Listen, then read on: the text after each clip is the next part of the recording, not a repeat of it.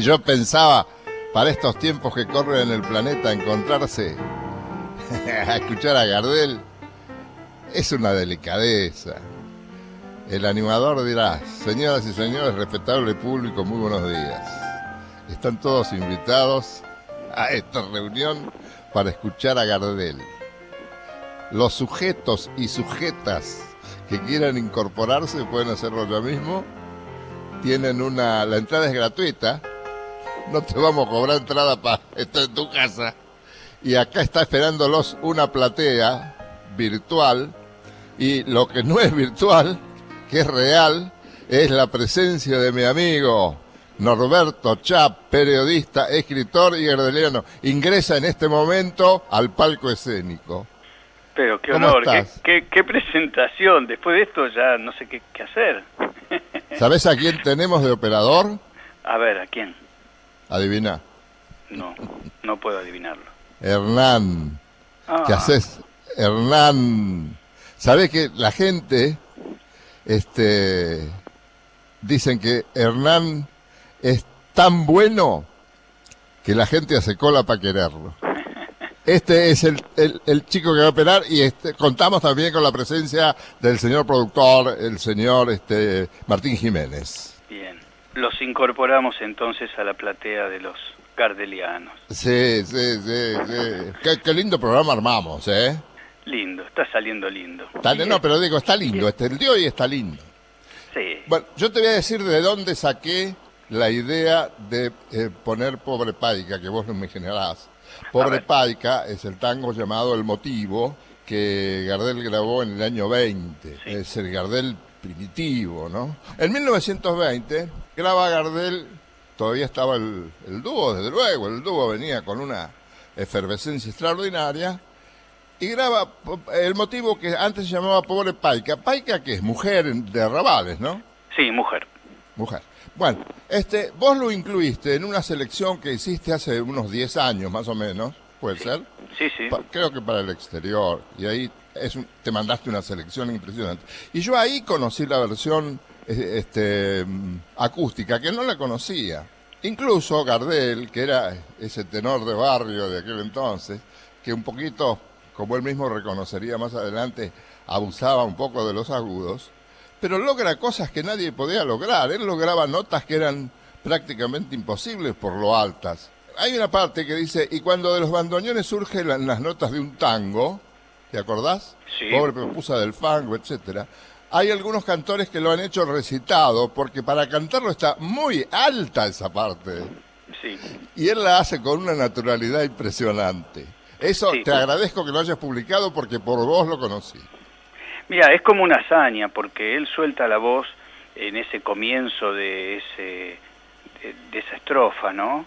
Eh, y cuando de los bandoneones, y en la estrofa anterior, cuando dice pobre paica que ha tenido, eh, al, soltar hace ese agudo que es casi de su influencia del canto lírico, y a lo mejor es una innovación, porque este tango es del año 20 y de alguna forma está atravesando la transición del canto rural al canto ya urbano. y cuando aparecen estos tangos, estos primeros tangos, porque este había sido esta cosa tan paradójica que tienen, que los tangos siempre son al comienzo eh, expresiones del hombre, digamos, el hombre es el narrador, y sin embargo los estrenan las mujeres.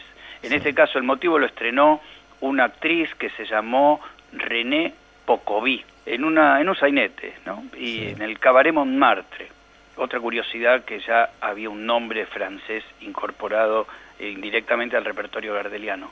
Bueno, ese, año había, ese año había entrado Barbieri para acompañar a José Ricardo en las guitarras, porque eh, una sola guitarra era muy poco. ¿Querés que escuchemos Pobre Paica? Sí, por supuesto. Dale.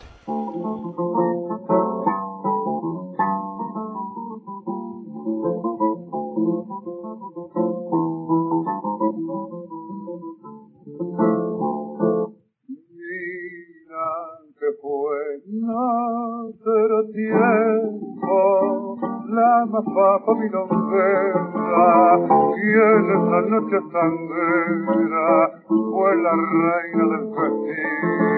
Hoy no tiene pa' ponerse ni zapato ni vestido, anda enfermo y el amigo que lo ha forzado para el bullying no tienen su tocado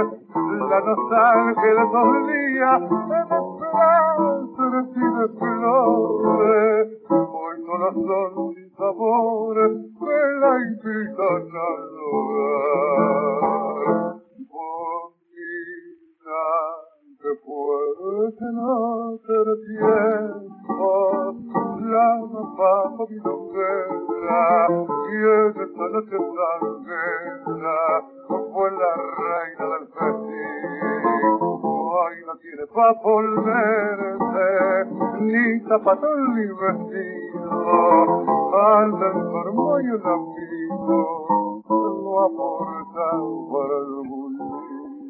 lo. Pobre Paica, que después se llamó el motivo, ¿no? Para toda la vida. Para toda la cambió? vida. No sabes, ¿no? No, pero fue en ese, digamos, fue por, Pobre Paica para las etiquetas. Después eh, quedó como el título original, el título de Cobian. Creo que creo este, que fue el primer tango de Cobian que grabó Gardel. Eh, pero era el motivo ya desde su nacimiento. Lo que pasa es que Pascual Contursi tomaba partituras. Eh, que fue también como lo hizo con el primer tango, con Mi Noche Triste, que era una partitura de Samuel Castriota llamada Alita, y él mismo las rebautizaba, las renombraba según el, espíritu de la letra. Pero después conservaban el nombre, en este caso conservó el nombre original, el motivo. Bueno, el tango que viene ahora te gusta tanto a vos como a mí. Me parece una interpretación apasionante. Entonces, como esta vez lo elegiste vos, yo me adherí enseguida. Decí vos lo que pensás de Mar Bravío o Lobo de Mar, que es un tango de Guillermo Barbieri, el compadre de Gardel. Eh, Mar Bravío es algo así como el lado B de los tangos, porque es bellísimo en la interpretación, pero a lo mejor está tan tapado por tantos otros sucesos que uno no lo frecuenta tanto. Y cuando lo escucha se da cuenta de que acá Gardel tiene una voz plena, vibrante y que se quiebra muy sutilmente en el estribillo final. Digamos, como está describiendo una tragedia, no necesita sobreactuarla. Si lo sobreactúa, lo arruina. Nunca sobreactuó. Y fíjate que la expresión de los sentimientos era uno de los atractivos más notables de Gardel. Pero nunca sobreactuado. Contémosle a la gente que es una barcarola que naufraga. Es un pescador, gente muy pobre que de una isla salían a pescar y el mar se lleva la barcarola y queda la mujer sola en el rancho. Esa es toda la historia. Pero hay un momento de un desgarre de voz, Norberto, que vos me vas a ver decir dónde es. Y es en la segunda parte, en el estribillo final, cuando él dice, azotada por las olas y que se hundió en las aguas turbulentas. Pero no es un, es un leve sollozo, es un leve sollozo. exactamente, contenido. Pero eso da la sensación de todo el duelo del tipo, el dolor del tipo, ¿no? y por eso es Gardel. Tal cual. Y eh, yo tengo una duda con este tango, eh, y es el, léxico que utiliza Barbieri, porque él habla de una choza, eh, que no es una palabra frecuentada por los tangos, y habla de los chicuelos eh, y la barcarola, ¿no? Y como es un tango que grabó inicialmente en enero del año 28, cuando ellos habían ido para Europa, tiendo a pensar, pero esto es una pura conjetura, que lo compuso en España y que a lo mejor este léxico, digamos, la palabra chicuelo ya ahí, eh, eh, no dice ni los pibitos, los chiquitos. Muy porteña no es. Muy porteña no es. Tiendo a pensar eso. De hecho, de esa gira del 28 y de esas grabaciones en Barcelona, eh, muchas de esas versiones las regrabó después en la Argentina. Esta también, por supuesto. Esta fue grabada inicialmente en enero del 28 en España y la versión que vamos a escuchar ahora es de junio de ese mismo año, ya en Buenos Aires. Mantiene esto de los chicuelos, que es una palabra que, a mí me ha un ruido medio particular, pero por supuesto la interpretación es imbatible. Sí, sí.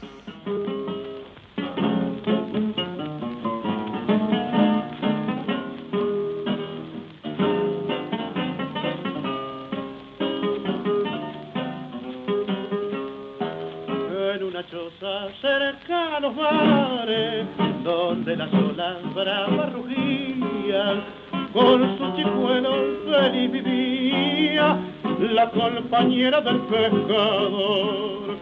Y en los albores de la mañana, cuando aquel hombre rudo volvía, ella gozosa lo recibía con grandes muestras de intenso amor. Mas un día el cruel destino hizo que la barcarola, azotada por las olas, comenzara a naufragar. Y así fue como esa noche que arreciaba la tormenta, en las aguas turbulentas se perdió el lodo de mar pasaron días que fueron siglos y ella lo lejos siempre miraba por si en las aguas se divisaba la frágil barca que no volvió y hoy que las olas con sus bramidos llenan la choza de desconsuelo, la pobre mártir eleva al cielo la onda plegaria de su valor. Mas un día el cruel destino quiso que la barcarola, azotada por las olas, comenzara a naufragar. Y así fue como esa noche que arreciaba la tormenta, en las aguas turbulentas se perdió el lobo de mar. Mar Bravío, subtítulo Lobo de Mar, un tango de Guillermo Barbieri, Ricardo y Barbieri en guitarra, sí, eh, es una gran interpretación de Gardel. Este, es para que vaya hablando dos días Ahora, distinguido público, Carlos Gardel cantará en napolitano. Vos me tenés que averiguar una cosa, Norberto. Vos días. Eh, pero es para otro día. Bueno. Él Gardel tenía la idea de ir a filmar a Italia. Eso lo sabés. Correcto. Sí. No hay muchas precisiones. Correcto. Y me parece recordar que antes de grabar, antes de filmar El día que me quieras, él tuvo unos días y se fue a Europa. Me da la impresión, si no recuerdo mal, de que se fue con Mario Batistela, que lo acompañaba, y estuvieron en Nápoles. Pero eso, traté de averiguármelo para otro día, vos que sabés tantas cosas de esto. En el año 1931, Gardel viene a Buenos Aires y da un recital y canta en napolitano como se canta en Nápoles. Se armó una, Carlos de la Púa, que era su gran amigo, le publicó un artículo en el diario que el título era Carlitos larga la canzoneta y en un largo artículo que tengo por ahí, no sé bien dónde, le reprocha que cante, no, vos sos el tango, ¿cómo vas a cantar esto? Él no se daba cuenta que Gardel ya sabía que era un cantante internacional. Yo creo que sería lindo que escuchemos cómo se canta en Nápoles, ¿no? A mí me encantaría. Quiero agregarte algo que a lo mejor puede ayudar a aclarar el panorama. Mm. ¿Cómo se canta en Nápoles o a Nápoles? Que está cantado en dialecto napolitano, es decir, en una jerga mucho más cerrada que el italiano. Sí, señor. Más allá de que acá uno puede advertir con claridad la presencia del cantor internacional, eh, independientemente de eso, lo hace como un tributo, no tiene una intencionalidad de ir a un mercado que ya lo había conquistado, por otro lado. ¿Te parece? Lo hace desde el cariño. ¿Te parece que ya había conquistado? ¿El mercado italiano había conquistado? ¿A casi dónde? diría, casi diría. ¿Acá? Sí, mira, Vicente San Lorenzo, que es el autor del tango Almagro, era napolitano, residente en Buenos Aires desde ya, y le enseñó a Gardel este tango que formaba parte del repertorio de los cantores italianos de la época, pero más que de los italianos, de los napolitanos.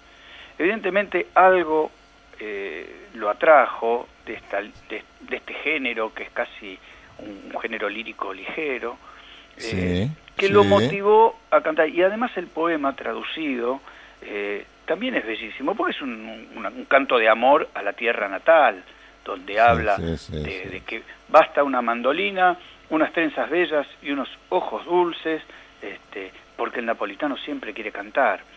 Y yo creo que es injusto y desmedido esta, este cuestionamiento, porque Gardel, primero, ya había hecho películas en Francia. Segundo, ya había incursionado en géneros, por ejemplo, los géneros que provenían del naciente cine sonoro estadounidense, que tenían proyección internacional. Este, tercero, era un tema en un repertorio donde era esencialmente tanguero fundamentalmente tanguero. No había dejado de ser el hombre emblemático del tango, el hombre fundamental del tango. Hizo un tema porque le, le, dieron las ganas de hacer esta elegía de amor. Como la hace es, y como siempre, por algo es el invicto, impresionante, impresionante. Lo que no me acordaba yo es que está Vivas. Riverol, Barbieri y Vivas. Y Vivas. Mm. ¿Cómo se canta en Nápoles?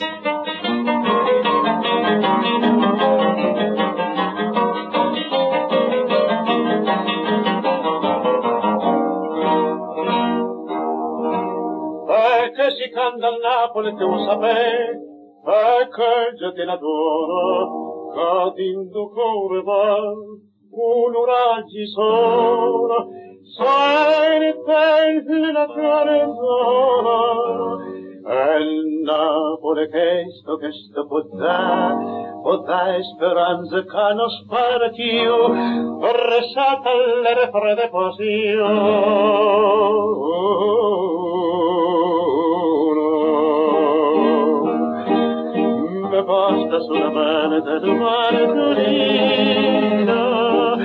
pevare da Trieste belle l'occhio rosa, in aria giardina, lupire va.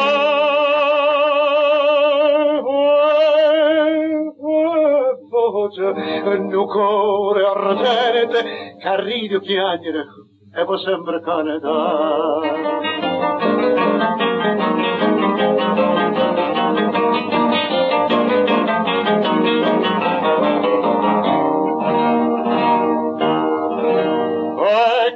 canta a Napoli, tu vuoi sapere, per rose e per viol, e uccelli umar, e mai per fate sola via l'amore per figliola perché chi nasce in questa città passa cantando tutta gioventù serata da e mattinata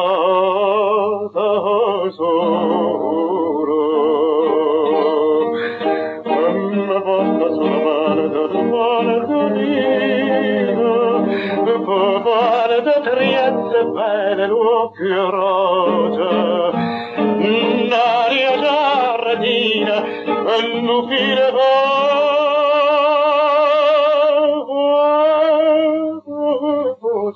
Un cuore ardente che arriva chiagnere e va sempre Canada. ¿Cómo se canta en Nápoles? Según la, la, la, la data que yo tengo, Riverol, Vivas y Barbieri lo acompañaron en la grabación del, del 16 de septiembre de 1931. Qué, qué maestro, qué, digamos que uno lo, lo- está tan incorporado al repertorio tanguero que uno escucha esto y dice, no puede ser, este hombre, este, todo lo hacía bien, todo lo hacía bien.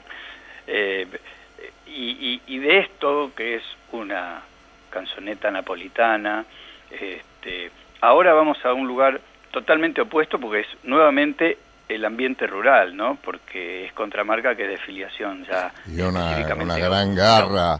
Y tenemos dos canciones seguidas de Rafael Rossi.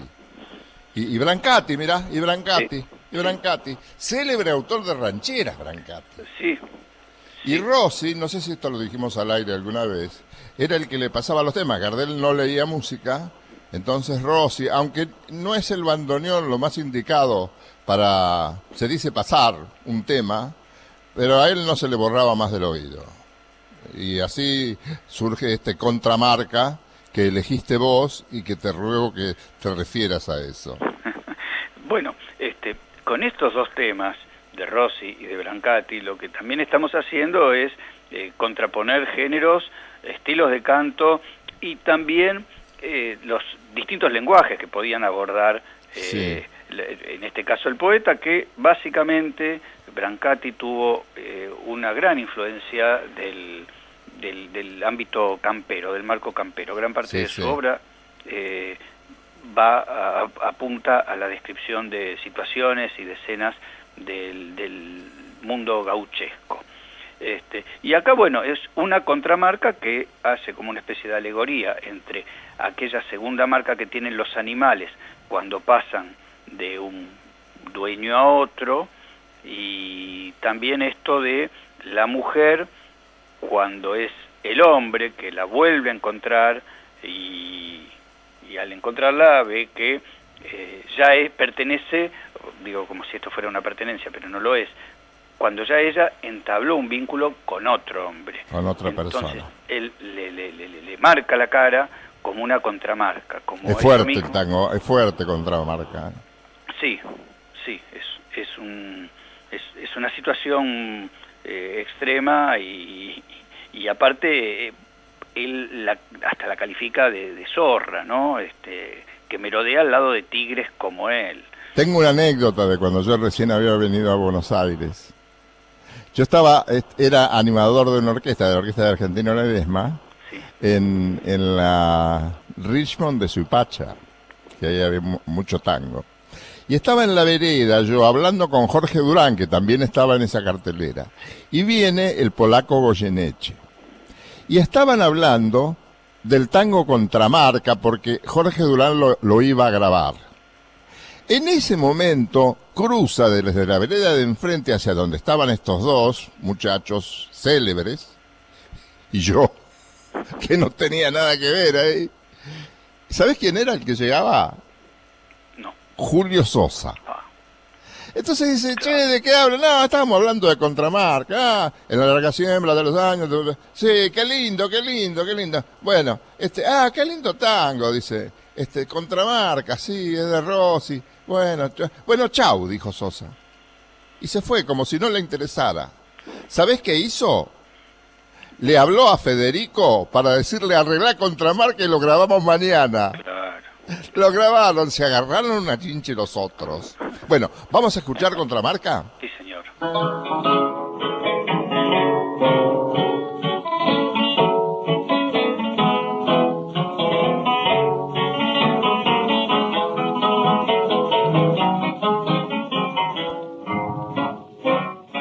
En la larga siembra de mis años, medio indio para querer, siempre fui esquivando los zarpazos del amor, pero en mi camino te cruzaste si esa tarde para dolor, con tus ojos curiosos me entusiasmaste, y al yugo del cariño me fui de lleno, chasqueándome por bueno, confiado y noble, sintiéndome más pobre que las arañas, después que por tus mañas caí bajo tu piel. Cena cruel, ¿a que has venido? ¿Qué buscas en ese rancho? Si pa' mí fuiste al olvido y vive ya más ancho mi gaucho corazón.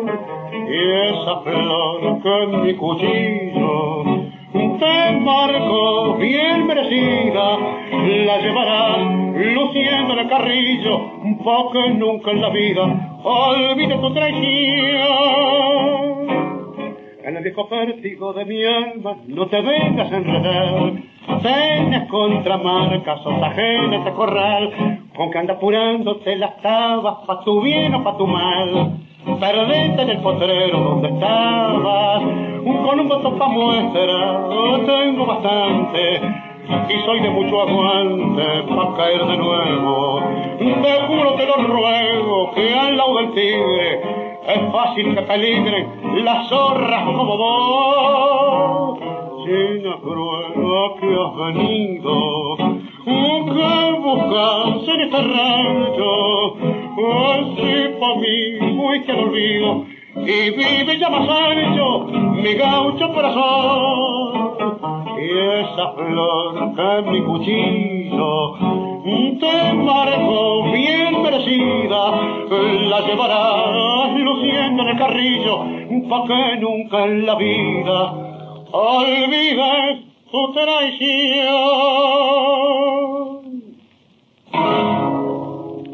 Contramarca, célebre tango de Rafael Rossi Brancati, por Gardel, cantado, grabado, perdón, el primero de mayo, el Día de los Trabajadores, de- del 30, con Aguilar, Riverol y Barbieri. Este, un- uno se le imagina a Gardel este, despertando a los guitarristas, ¿no? Eh, llamándolos uno por uno diciendo, arriba que hay que laburar. No, pero don Carlos, el primero de mayo. No, no, acá no hay primero de mayo. Acá no hay primero Bueno, de mayo. Ahora, esta, esta pastelera le- la elegimos ambos, pero un poco más yo, porque yo la vengo escuchando desde hace mucho para poder pasarla en este programa, porque me gusta mucho. Sí. Es- sobre este del año 30 también. En el 30, Gardel insistió más en las canciones eh, folclóricas de las provincias. ¿Ha visto?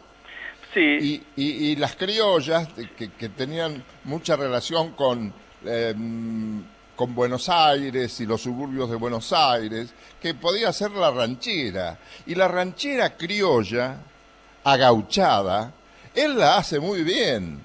Vos te acordabas de memoria el otro día la, la letra de Brancati. Bueno, es que además la letra también, digamos, es, es una letra festiva. Estamos Sí. hablando de aquel que, que llega a un lugar y que le codicia a la mujer a otro, pero el otro... Acérquese, gallo mentado, que el hervidero está como para usted. claro, pero el otro no, no se ofende tanto, digamos, No. este, ahí tiene Don Caña y Anís, le dice, no, como que lo convida a quedarse, pero después hay, hay una imagen muy poética de Brancati que le dice, eh, de la mujer, dice, es el agua fresca en mi jagüel donde yo solo puedo zambullir, Eh, tipo marcándole el territorio al, al, al Sí, foráneo, sí. ¿no? Al forastero. Al Eh, forastero, pero sí. que lo invita igual, ¿no? No te pasé Eh, de vivo, yo te invito a beber, pero no, no me quieras robar la prenda. Claro. Che, claro. qué, qué criollo era, ¿eh? Es Cantando criollo. canciones criollas, era un fenómeno. Es, este, sí, y además eh, también este, este tema tiene una característica. Eh, en, en muchos lugares de Buenos Aires, de Entre Ríos, eh, se hacían rancheras con relaciones, es decir, que en la mitad de la interpretación se detenía la música para que los bailarines Sí. dijeran Y alguna esta tiene una relación. Y él, exactamente, comienza con una frase, este, y ya directamente ahí marca el terreno, porque ahí Carlos empieza diciendo, epa, compañero, no atropelle, que esta prienda tiene dueño. Y después en la mitad del tema también le dice algo como si fuera un, un consejo y una y un límite, le está marcando el límite al forastero, este, que quiere, que codicia a esa pastelera, que es justamente la prometida del protagonista, ¿no? Ahora, él no tenía que fingir nada, porque, fíjate, criado en el abasto, que era arrabales para aquel tiempo, lleno de criollos y- e italianos, este, eso lo tenía incorporado, esa manera, la manera de decir. la manera criolla de decir, ¿no? Sí, sí, es una manera casi como, como camper, sí, es ese criollismo que, que venía ya con él, eh, que también es una herencia de aquellos cantores criollos y payadores que escuchó en los años 10, ¿no? En el abasto. Muy bien. Él absorbía mucho de eso. ¿Vamos? Vamos. Vamos. Epa, compañero, no atropelle, que esa prieta tiene dueño. Atráquese, gallo mental, carrañirero está como pa' usted, pero eso sí tenga filar, los espuelones y prepárese, que en esta pista no es solo un crestón, el que flamea listo para entrar. Habemos gallos que en el encontrarón, a pura maña sabemos chulear. Ahí tiene don, caña y anís, pa' corajear más entonado, y apártese como perdí, pa' el otro bando porque aquí berrao, no sea que al fin quiera atrapar el corazón de esta mujer, y amostazao lo haga saltar como la gota pasando a prender. Pa' este un juego de amor, estaba con chupo, no le voy a sentar, juega de ley que sin temor, alguna parienta se podrá gestiar, pero a mi linda pastelera fiel, a de broma le voy a permitir, porque es el agua fresca en mi tabuel, donde yo solo puedo zambullir. Eh, amigo, tenga paciencia, haga bulla.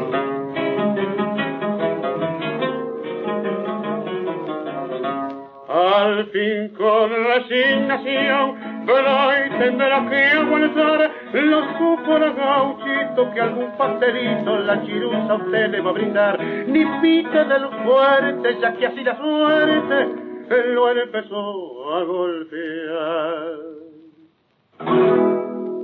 La pastelera de Rafael Rossi, entrañable amigo de Gardel, bandoneonista Rossi, y Francisco Brancati.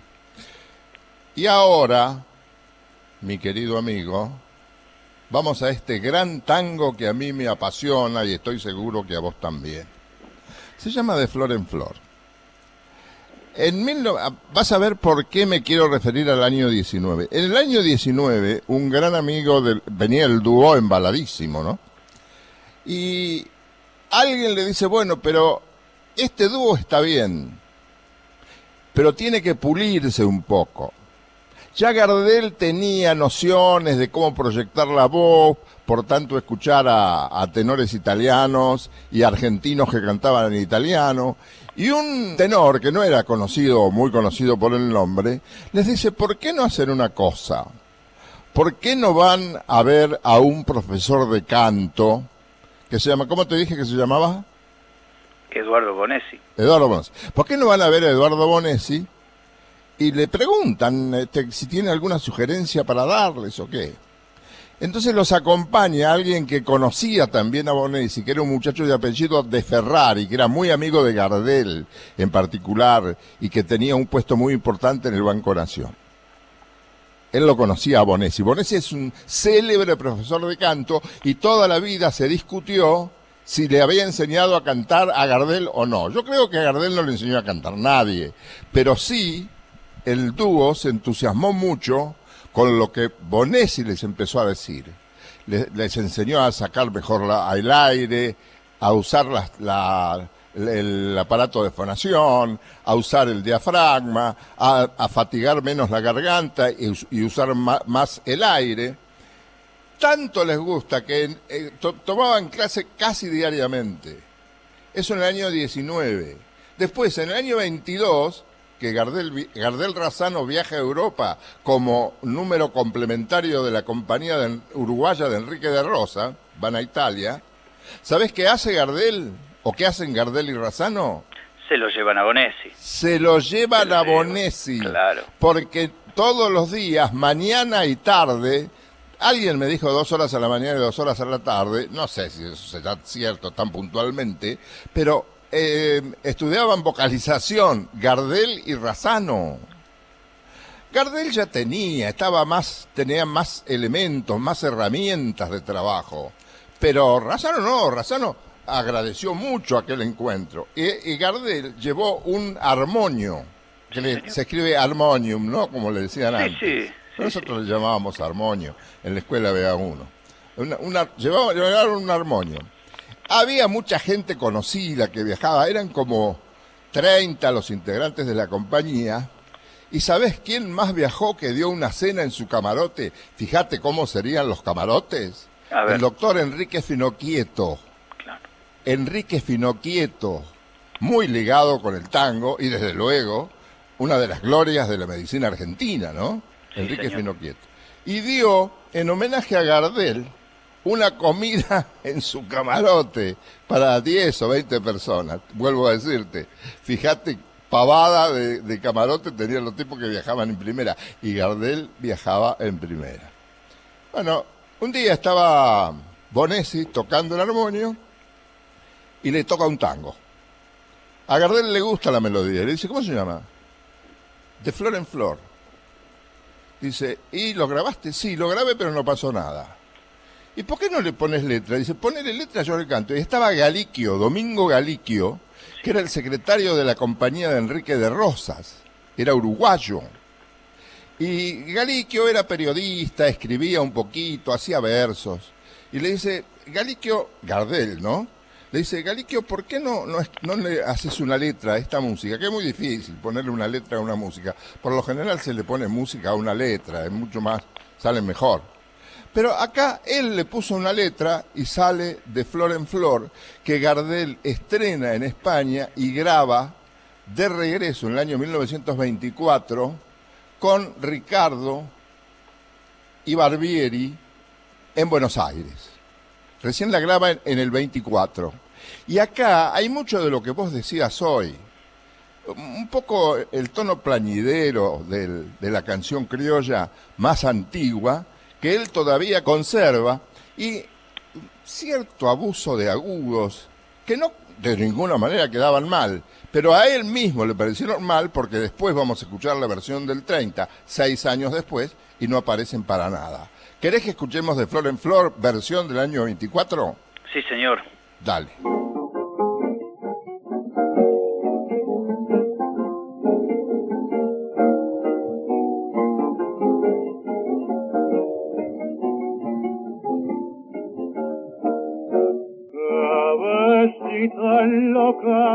Tu recuerdo me provoca. Te ahogabas en mi brazo, quisiste libertad.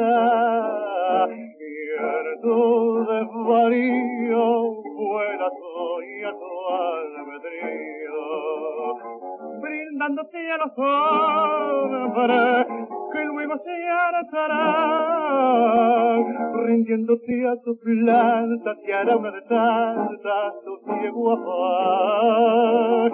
Ay, pobre mariposa, que va de flor en flor, pudiéndote arrullar en el de mi amor. Hoy que mi alma por vislumbra la gran tragedia de tu final. En la misma llama que te alumbra, mi fuerza la tiene de quemar. Y entonces esa batida, oh cabecita loca, parece de la herida, la cierre con mi boca, yo te lo juro por mi sueño fracasado, por mis tormentos, por mis noches de dolor, que en el espasmo de mis besos ha quebrado, yo dejaré sellado con bárbaro terror, los pecados en labios tuyos con el helado, por querer libar de flor en flor, cabecita loca, tu recuerdo me provoca. Te ahogabas en mi brazo, quisiste libertad, y en tu desvarío fue la tuya tu albedrío, brindándote a los hombres que luego se hartarán, rindiéndote a tu planta, tierra una de santa, tu. Ay, pobre mariposa, que vas de flor en flor, pudiéndote arrullar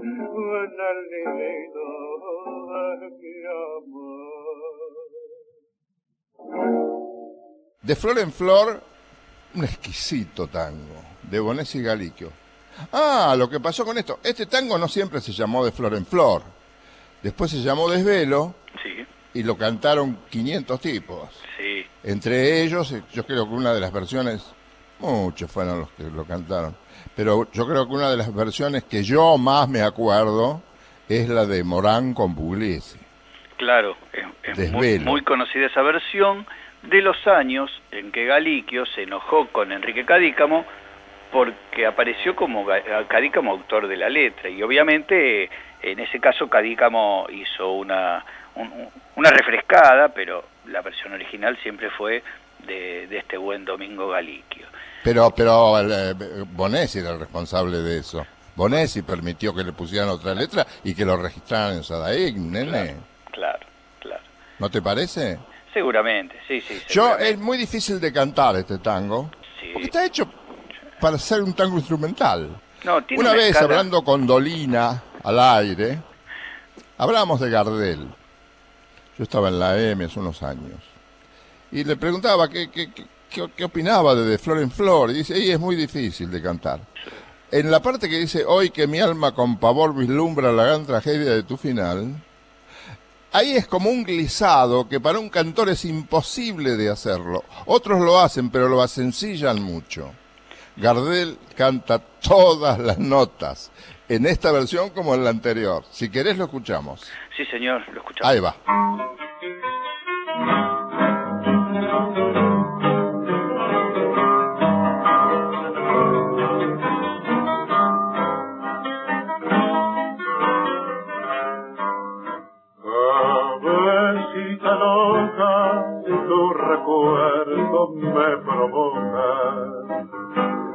Ahogabas en mi brazo, quisiste libertad.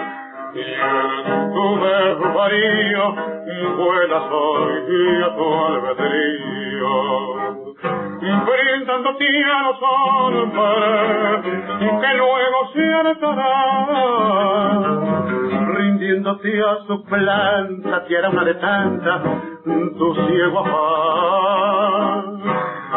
Pobre mariposa, que vas de flor en flor, pudiéndote arrullar en el nidito de mi amor.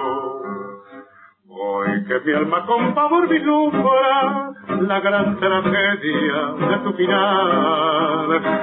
La misma llama que te alumbra, tu pobreza se de quemar.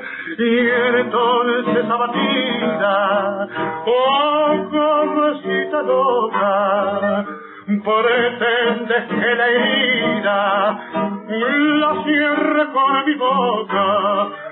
Yo te lo juro por mis sueños fracasado, por mis tormentos, por mis noches de dolor. En el espasmo de mis besos quebrados, yo dejaré sellado con bárbaro terror. Los pecadores labios tuyos por el lado, oh, por querer libar de flor en flor. Cabecita loca, tu recuerdo me provoca. Te ahogabas en mi brazo, quisiste libertad.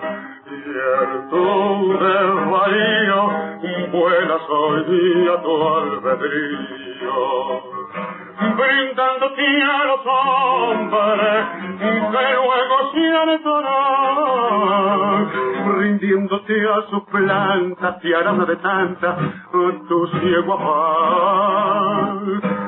Ay, pobre mariposa, que va de flor en flor, pudiéndote arrullar con el nidito de mi amor. Después de...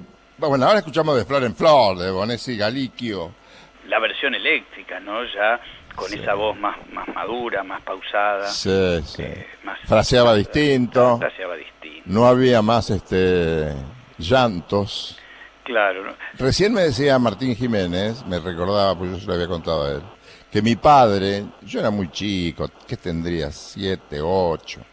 Él me hacía en la mano derecha del bandoneón cómo eran las notas, la parte difícil de, de De Flor en Flor. Que es lo que después, para corroborarlo, le pregunté a Dolina al aire y él me lo hizo en el piano. Y sí, es muy difícil de cantar.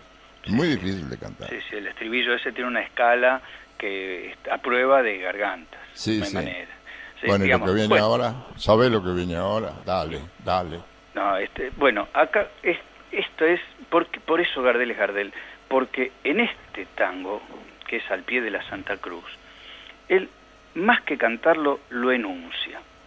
Y acá resigna ese preciosismo. Tiene dos grabaciones, dos Sí. grabaciones.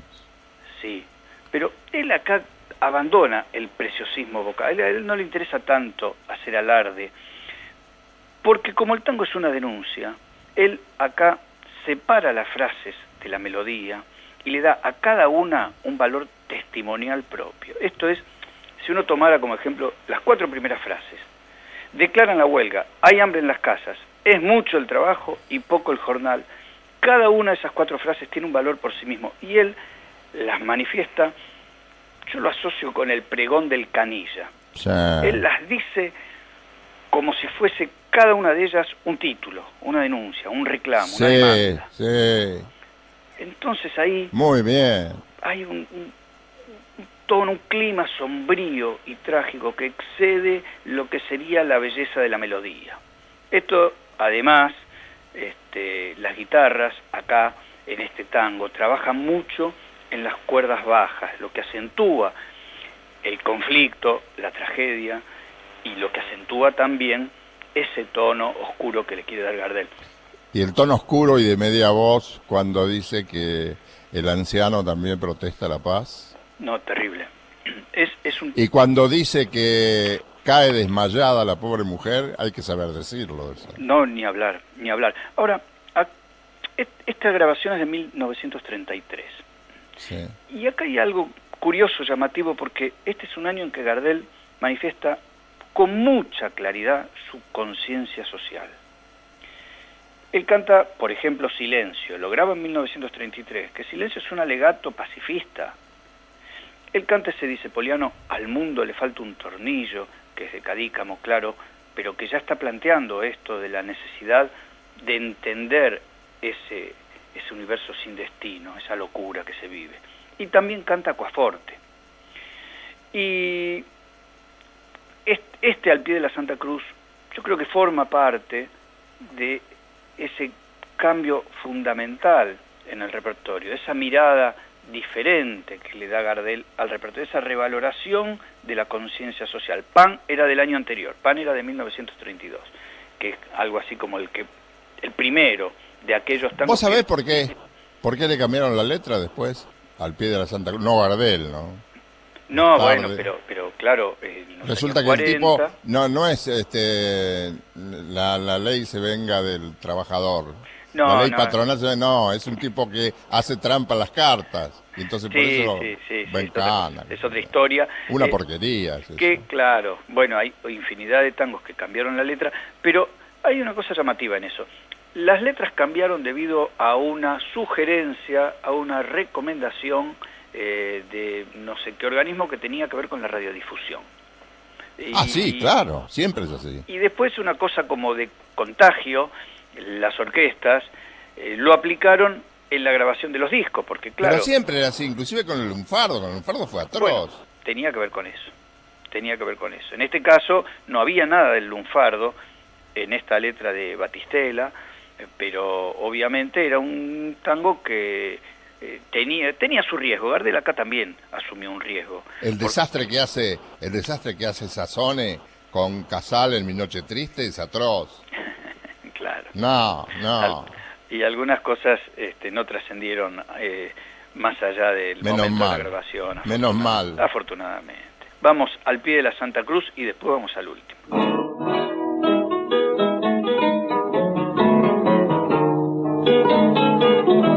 declara la huelga, hay hambre en las casas, es mucho el trabajo y poco el jornal. Y en ese entrevero de luchas sangrientas se venga de un hombre la ley patronal. Los viejos no saben que lo condenaron, pues miel de piadosa su pobre mujer. Quizás un milagro le lleve el indulto y vuelvo en su casa la dicha de ayer. Mientras tanto, al pie de la Santa Cruz, una anciana desolada, llorando implora a Jesús. Por tu llaga que sol salta, por mi pena y mi dolor ten piedad de nuestro hijo, protégelo, Señor. Y el anciano que no sabe ya rezar, con acento tembloroso, también protesta la paz. Que maldicimos nosotros para darnos tanto dolor. Y a su vez dice la anciana, protégelo, Señor. Los pies engrillados cruzó la planchada, la esposa lo mira, quisiera gritar, y el pibe inocente que lleva en los brazos le dice llorando, lo quiero, a papá. Largaron la barra y el último cabo vibró al desprenderse en todo su ser. Se pierde de vista la nave maldita y cae desmayada la pobre mujer mientras tanto al pie de la Santa Cruz. Una anciana desolada, llorando implora a Jesús, que maldicimos nosotros para darnos tanto dolor. Ten piedad de nuestro hijo, protégelo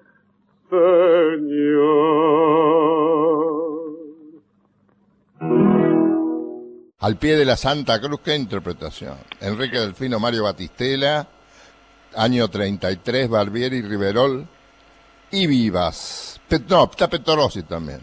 Petorosi, Barbieri, Riverol y Vivas. Y lo que, lo que viene ahora es Gardel en Barcelona, año 1932 en este vals en particular, deja atrás esa reminiscencia de lo que los músicos llaman los jeites o la mugre, ¿no? Que era esa cadencia arrabalera, ¿no? Esa, esa dicción sucia que formaba parte de su estilo en el marco, en el contexto del tango. Este es el cantor internacional, esto es otra cosa. Aparte, ¿viste, ¿viste cómo frasea este, este vals? No, ni hablar, ni hablar. Esto, esto lo grabó en una sola toma. Entonces yo digo que lo grabó una sola vez y la clavó en el ángulo. Esto no se puede tocar.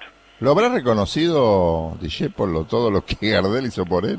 También Discepolo cambia el registro, ¿no? Porque de esos giros lunfardos, de ese no, no me has dejado ni un pucho en la oreja, piantá de aquí, no vuelvas en tu vida. En principio es un español neutro, ¿no?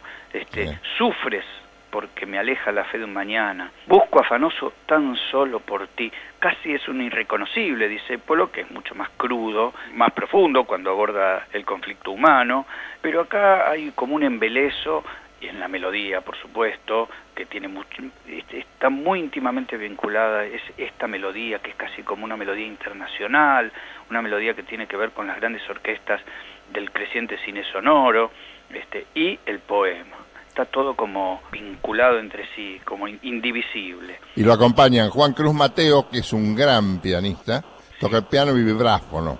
acá. Gardelófelos y Redentos, escuchemos Sueño de Juventud.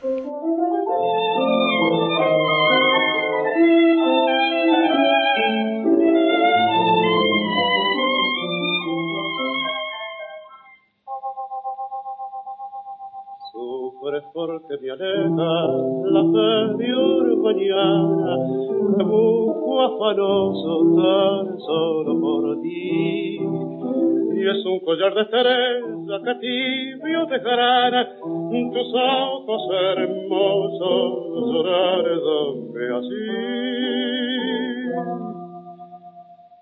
Sueño de juventud que muere tu adiós, y mi remembranza que añoraré canto de una esperanza que ambicioné acariciando mi alma en mi soledad. Mi pobre corazón no sabe pensar. Y al ver que lo alejar de ti, solo sabe llorar, solo sabe gemir, sagrado al morir en